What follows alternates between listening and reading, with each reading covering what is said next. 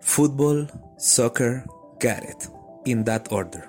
En las heladas tierras de Cardiff, Gales, nacería Gareth Bale, un hombre que haría que todas las locomotoras se vieran lentas a su lado, con un físico y técnica increíble desde niño, y que gracias a su velocidad fue bautizado como el Expreso de Gales.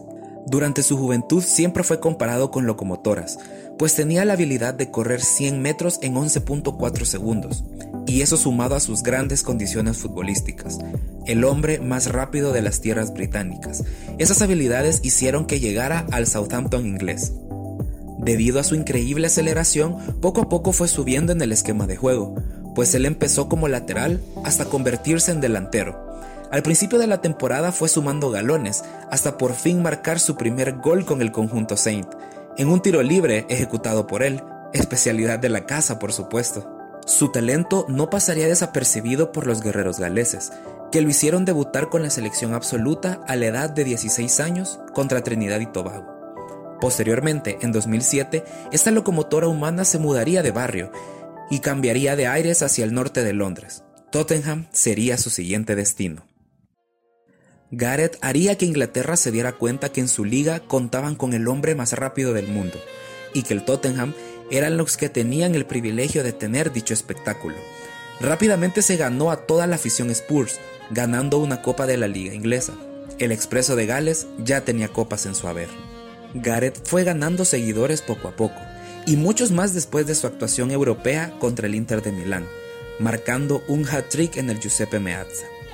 Al término de la temporada 2010-2011, se consagraría por primera vez como el mejor jugador de toda la Premier League. Era un hecho, el expreso empezaba a tomar un ritmo imparable.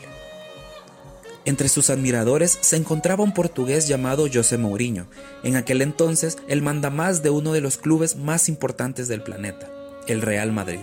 No era el momento apropiado para que Gareth cambiara de aires, porque aún tenía que seguir conquistando tierras inglesas. De esta forma, volvió a ganar el premio a Mejor Futbolista de la Premier League en la temporada 2012-2013, además de ser nominado por la UEFA y la FIFA como uno de los mejores futbolistas del planeta. Ahora sí no se haría esperar, el hombre más veloz del mundo llegaría a la capital madrileña. Gareth Bale embarcaba en Madrid. Llegaría siendo el futbolista más caro del mundo, y en su primera temporada dejaría claro quién era él debutando con gol en la liga versus Villarreal, pero sus actuaciones más salvajes serían dentro de finales. El hombre más rápido del mundo dejaba sus mejores trajes para las grandes citas.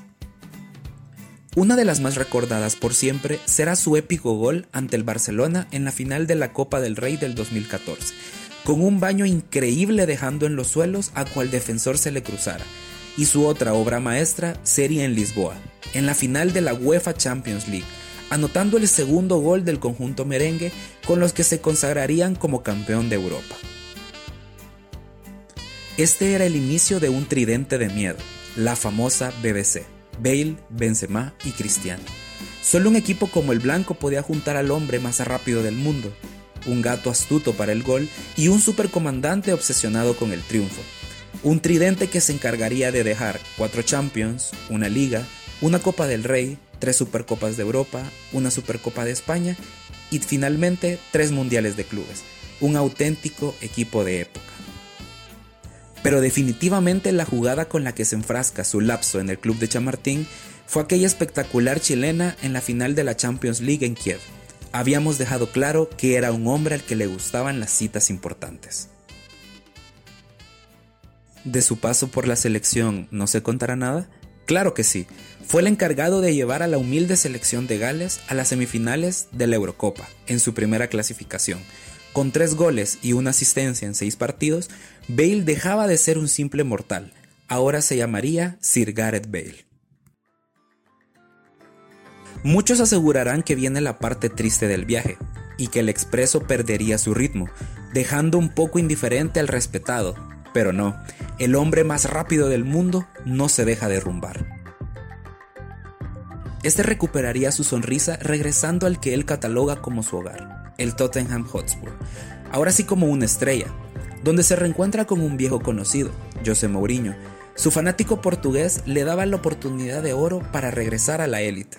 Gareth Bale, un futbolista que no puede ser catalogado como uno más, muy criticado en ocasiones, pero a fuerza de ser sincero, sería un incomprendido, pues el verdadero Bale se puede definir en una sola frase. Football, soccer, Gareth, in that order.